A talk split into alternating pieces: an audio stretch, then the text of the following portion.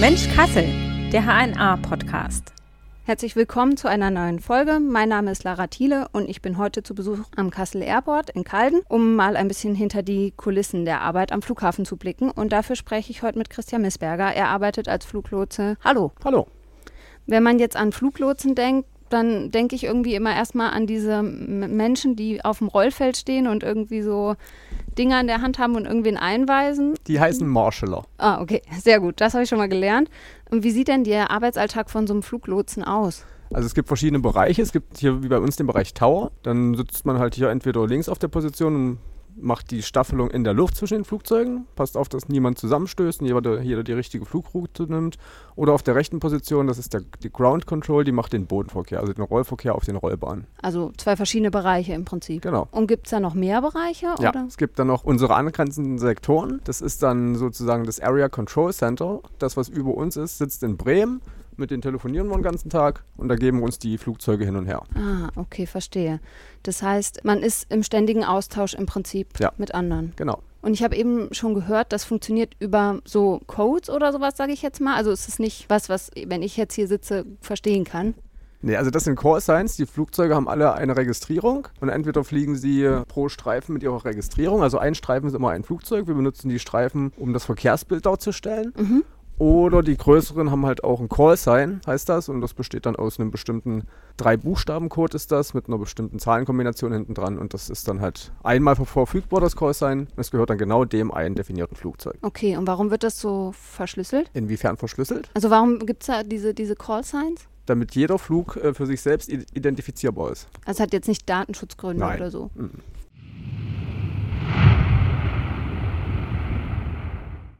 So, jetzt unterbreche ich mal kurz das Gespräch, denn die Funkkontakte durften wir am Kassel Airport nicht aufzeichnen. Damit ihr aber trotzdem eine Idee davon bekommt, wie so etwas klingt, habe ich euch ein Beispiel rausgesucht. Es stammt aus einem Video der deutschen Flugsicherung und ihr hört Ausschnitte aus dem Ablauf des Sprechfunks. Frankfurt Tower, Lufthansa 016, ready for departure.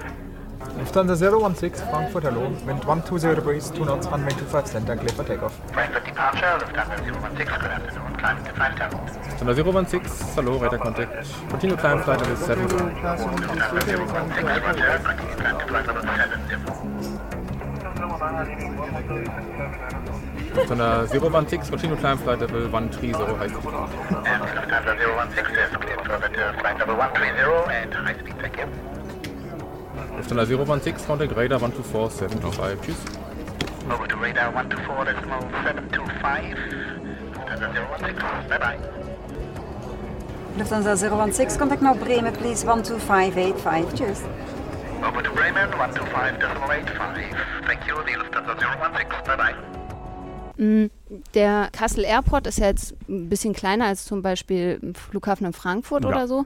Aber gibt es hier noch irgendwelche Besonderheiten, die anders sind als an anderen Flughäfen? Das gibt es eigentlich an jedem Flughafen. Jeder hat seinen eigenen Luftraum mit den dazugehörigen Besonderheiten. Das kann das Gelände sein oder irgendwelche hohen Gebäude oder wie bei uns hier, wir haben einen Segelflugsektor und einen Fallschirmsprungsektor in der Kontrollzone. Okay, also das heißt Segelflugbereich, das ist hier was Besonderes. Genau, das ist ein Stückchen aus der Kontrollzone. Die Kontrollzone muss man sich wie einen Schuhkarton vorstellen, der über dem Flughafen ist. Der wird von uns kontrolliert und in dem Fall, wenn der Segelflugsektor aktiv ist, dann ist das so, als würde aus dem Schuhkarton ein kleines Stückchen oder ein Quadrat Luftraum rausgeschnitten werden, was denen dann gehört ah, und was okay. wir dann nicht mehr nutzen können. Nicht nutzen können heißt dann? Wir vermi äh, oder verleihen den sozusagen an den Segelflugclub, dass die dort fliegen können und wir geben ihnen für den Zeitraum den Luftraum her. Aber man muss ihn trotzdem im, mit im Blick haben? Ja. Und diesen Schuhkartonbereich jetzt, wenn man davon spricht, alles was außerhalb ist, ist dann egal oder hat man das da auch kommt der angrenzende Sektor dann. Mit den okay telefoniere ich ja darüber.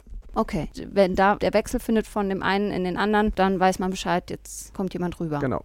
Wie groß, kann man das grob sagen, wie groß ist das Gebiet, was hier im Blick gehalten werden muss? Wenn man vom Flughafen aus jetzt auf die Piste schaut, in den beiden Pistenrichtungen, circa auf jede Seite sechs Kilometer und in nördlicher und südlicher Richtung, sozusagen zum 90-Grad-Winkel von der Piste, circa dreieinhalb Kilometer. Und das hat man nur mit den Augen im Blick oder gibt es noch technische Hilfsmittel? Es würde Radar zur Verfügung stehen, da sind wir gerade im Beschaffungsprozess. Und wir machen alles mit den Augen und halt mit unserem, mit unserem Streifenboard Da haben wir dann so ein Vorstellungsvermögen, wie sich die Streifen, die hier drin liegen, in der Luft als Flugzeug darstellen. Also muss man so ein bisschen Transferleistung genau. erbringen. Mhm. Am Flughafen Frankfurt jetzt zum Beispiel, als großer hessischer auch noch oder auch an anderen, wo mehr Flugverkehr ist, gibt es ja deutlich mehr Flugzeuge, die pro Minute starten und landen. Hat man dann hier auch weniger Arbeit oder ist der Arbeitsaufwand trotzdem immer der gleiche? Also heute haben wir ja einen Tag erwischt, wo nicht viel los ist, aber wenn wir hier am Wochenende zum Beispiel schönes Wetter haben, dann haben wir schon Tage mit 300, 400 Flugbewegungen und oh. da haben wir ordentlich zu tun. Nur die Flugzeugtypen unterscheiden sich natürlich. In Frankfurt sind nur große Flugzeuge und bei uns sind dann überwiegend Sport- oder Privatflugzeuge. Und die starten und landen dann hier genauso wie größere Airlines? Genau. Müssen die sich irgendwie speziell anmelden oder können die einfach sagen, hey, ich will jetzt bei euch landen? Die kleinen oder die großen? Die kleinen, also die großen die haben einfach, ja wahrscheinlich. Die können einfach reinrufen, mhm. herfliegen und dann kriegen sie von uns die Anweisungen und können dann hier landen. Okay. Aber anmelden müssen die sich nicht. Außer es wäre gerade Platz belegt oder würde gerade schon jemand anders landen. Dafür sitzen wir ja hier, dass wir die Landreihenfolge festlegen und schauen, dass keiner dem anderen zu nahe kommt. Mhm. Man kennt es ja vielleicht aus dem Blick so ins Cockpit oder so bei einem Flugzeug. Da gibt es total viele Knöpfe und man blickt nicht so richtig durch. Ja, hier ist es auch schon so ein bisschen so, sehe ich jetzt. Das sehen die Zuhörerinnen und Zuhörer natürlich nicht. Aber wie viel technisches Wissen muss man für den Beruf mitbringen? Man sollte schon verstehen, welche Systeme man hier bedient. Und wenn man es, aber man kriegt das alles in der Ausbildung vermittelt. Und wenn man das dann einmal kann, dann ist es nur noch halb so wild. Jetzt hast du schon Ausbildung gesagt. Ist das so ein klassischer Ausbildungsberuf? Oder? Man muss einen bestimmten Test bestehen. Also ein Flugverkehrskontrolltest der nur für Fluglotsen ist und da ist die Ausfallquote ziemlich hoch. Also schaffen, den Test schaffen weniger als 5% der Bewerber. Also er ist relativ sportlich Kommt an den Anforderungen. An. Also es, man kann jetzt nicht sagen, er ist sehr schwer, aber es werden halt ganz bestimmte Fähigkeiten geprüft und die müssen dann natürlich gerade auch stimmen. Das heißt aber nicht, wenn man den Test nicht schafft, dass man schlecht ist oder man muss halt nur diese speziellen Fähigkeiten genau für den Beruf Fluglotse aufzeigen und das wird da getestet. Was sind das für Fähigkeiten? Räumliches Denkvermögen, Mehrfachbelastung, Kondition. Aber es gibt nicht so, so, dass man eine Ausbildung mitbringen muss, ein Studium Nein, oder so. muss man nicht.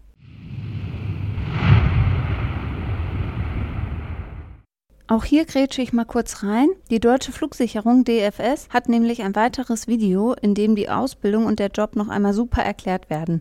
Da hören wir auch mal rein. Das hier hat nichts mit einem normalen Job zu tun. Meiner Meinung nach kann man den Beruf des Fluglotsen oder der Fluglotsin mit keinem anderen vergleichen. Wie die Leute eigentlich miteinander umgehen, das ist mehr Freundschaft als ein striktes Arbeitsverhältnis. Man ist nie allein gelassen, man schaut immer zu zweit aufs Radarbild und das macht eben eine Menge Spaß. Der Weg zum Fluglotsen beginnt zunächst einmal mit der Bewerbung bei der DFS. Den Bewerber erwartet ein mehrstufiges Auswahlverfahren. Dabei werden zunächst erstmal grundlegende Fertigkeiten überprüft. Dazu gehören solche Sachen wie zum Beispiel ein Reaktionsgeschwindigkeitstest und ein englisches Testverfahren. Darüber hinaus noch weitere Fertigkeiten wie räumliche Orientierung, Konzentrationsfähigkeit und Merkfähigkeit. Die Bewerber bearbeiten Arbeitsprobenverfahren, zwei Stück sind das, die in vereinfachter Form äh, Flugsicherungsaufgaben simulieren. Im Assessment Center geht es um Teamfähigkeiten. In einer ersten Kleingruppenarbeit sollen Flugbewegungen erarbeitet werden und äh, in einer zweiten Übung geht es um die äh, Bearbeitung eines Verkehrsleitsystems. Nach erfolgreicher Absolvierung all dieser Prüfungen kommt es dann zu einer Englisch-Mündlich-Prüfung nochmal mit den Kommissionieren und äh, letztendlich dann zu einem biografischen Interview. An diesem Interview werden alle Eindrücke aus der Untersuchung nochmal verdichtet. Nach erfolgreich bestandenem Einstellungstest in Hamburg beginnen die praxisnahen Unterrichtseinheiten an der Akademie in Lang. In den ersten fünf Monaten belegt man den sogenannten Basic-Kurs. Dann teilt sich die Ausbildung. Ab diesem Zeitpunkt beginnt die spezifische Ausbildung für Tower bzw. Center. Abschließend bildet das On-the-Job-Training mit 12 bis 18 Monaten den wohl besten Teil der Ausbildung. Hier lotsen die Azubis dann unter Aufsicht eigenständig Flugzeugbewegungen unter realen Bedingungen. Im Center Simulator werden quasi die Grundlagen gesetzt für die später folgende Ausbildung, also für das On-the-Job-Training, wo die Trainees dann tatsächlich im Real Life arbeiten. Im Center Simulator haben wir die Möglichkeit, auch einfach mal ähm, den sogenannten Run, das ist dieser Ablauf, den wir dann machen, einfach mal anzuhalten, eine äh, Situation durchzusprechen, das, was wir im Real-Life-Verkehr natürlich nicht machen können. Die Tower-Simulation ist insofern extrem wichtig, da sie den ersten realitätsnahen ja, Schritt darstellt, das Erlernte umzusetzen. Das heißt, es ist wirklich so, als ob man in der Kanzel säße. Also man möchte ja die Ausbildung zum Fluglotsen machen, weil es einen, höllischen Spaß macht. Und im Tower Simulator hat man das erste Mal richtig ähm, vor Augen, wie schön es eigentlich ist, die Kontrolle zu haben über alles, was da passiert über die Rollbewegung von der Parkposition. Wann darf da ausgeparkt werden? Wann, äh, über welche Strecke führe ich ihn zur Piste? Und wann kann ich endlich die Starterlaubnis geben, weil die Bahn noch blockiert ist, weil andere Flieger landen oder weil die gerade inspiziert wird? Auch das ist immer mal nötig. Und das alles zu koordinieren, das ist schon ein schönes Gefühl, dass man endlich mal auch Herr der Lage ist.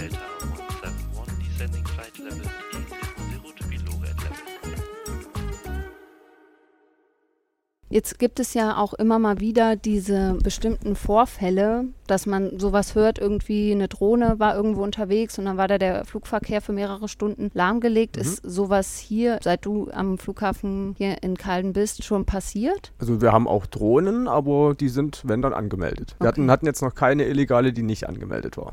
Oder gab es mal irgendwie so einen außergewöhnlichen Vorfall, den man normalerweise so aus dem Berufsalltag nicht kennt? Ja, wenn wir zum Beispiel irgendwelche Zwischenfälle haben mit Motorschäden oder sowas, das kommt ziemlich häufig vor. Aber dafür gibt es Notfall-Checklisten und das ist eigentlich für uns Standard, das abzuarbeiten. Da gerät man nicht plötzlich aus der Ruhe. Dafür ist zum Beispiel der Test da, dass man das, das wird da auch getestet, dass man nicht aus der Ruhe gerät. Also das muss man auch mitbringen, wenn man diesen Job machen will. Cool bleiben. Mhm. Gibt es eigentlich dann auch immer wieder so Überprüfungen, ob man noch kognitiv... Ja. Also es gibt alle drei Jahre, das heißt ein Kompetenzcheck, also eine Kompetenzüberprüfung. Da muss man speziell als Prüfer ausgebildet sein und dann beobachten, beobachtet man den zu prüfenden Prüfling während der Arbeit eine bestimmte Zeit lang und dann beurteilt man, ob seine Performance noch passt. Mm, aber dass es hier am Flughafen jetzt schon mal so war, dass der Flugverkehr komplett eingestellt werden musste, ist das schon mal vorgefallen? Weswegen? Wegen zum Beispiel irgendwie, dass ein unbekanntes Objekt auf dem Rollfeld war oder Unwetter oder? Nein. Ist noch nein. nicht vorgekommen gerade wo ich auch an Unwetter denke, es gab ja am 22. Juni mhm. hier in der Region relativ starkes Unwetter, wo ja auch in Kassel vor allem, aber ganz Nordhessen auch relativ viel kaputt gegangen ist.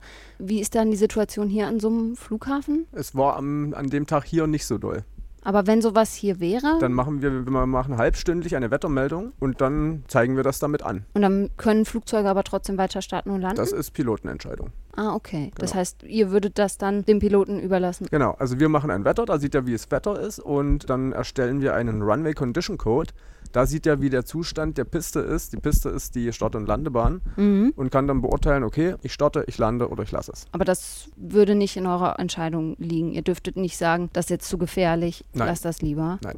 Aber das Wetter hat man schon ständig auch im Blick. Ja, deswegen, wir machen alle halbe Stunde da eine Meldung, die heißt Meter. Sieht man hier, wo der Pfeil ist hier unten. Und das ist jetzt das Meter von vor 10 Minuten. Mhm. Da sieht man, dass Clouds and Visibility okay sind. Das heißt, wir haben keine Wolken unter, 5, äh, unter 5000 Fuß und eine Sicht von mehr als 10 Kilometer. Wie ist das jetzt, wenn der Flugverkehr stattfindet? Dann ist hier auch der Tower immer besetzt? Wir sind generell zu den Öffnungszeiten des Flughafens ist der Tower besetzt. Und das ist Montag bis Sonntag? Das ist Montag bis Sonntag von 7.30 Uhr bis 21.45 Uhr. Da muss immer mindestens eine Person hier sein oder Mindestens mehrere? einer, aber normalerweise zwei. Und das ist dann auch egal, ob es in die Abendstunden geht oder zu den klassischeren Arbeitszeiten ist? Die zwei, also wir fangen früh mit einer an und hören ganz spät abends mit einer auf. Und aber zu den Kernzeiten, ja. wenn halt der meiste Verkehr erwartet wird, sitzen wir immer zu zweit. Würdest du sagen, also in der Gesellschaft wird der Job vielleicht schon als eher was Außergewöhnliches wahrgenommen? Findest ja, du das auch? Auf jeden Fall. Hast, findest du das auch so, dass das irgendwie was Besonderes ist, diese Arbeit zu machen? Ja, schon aufgrund des, äh, wie vorhin erwähnt, des Einstellungstests, weil das so wenig Leute schaffen. Da ist man schon. Ja, also, stolz drauf. Ja, auf jeden Fall. Kann man ja auch sein. Und was macht dir besonders viel Spaß an dem Job? Dass jede Situation neu ist. Es gibt keine Routine, man muss alles jeden Tag neu beurteilen. Jede Situation neu rechnen. Das macht Spaß. Keine Langeweile. Da stellt sich nicht so eine Art Routine Nein, ein, dass man. Das darf nicht sein. Okay, und man darf natürlich auch die Aufmerksamkeit nicht verlieren. Genau. Und mal wegschweifen. Nee, das geht überhaupt nicht. Ja, super. Dann vielen Dank für den kleinen Einblick. Kein Problem. Und ich danke auch allen Zuhörerinnen und Zuhörern, dass ihr bei der Folge mit dabei wart. Lasst uns gerne eine Bewertung da und bis bald. Tschüss.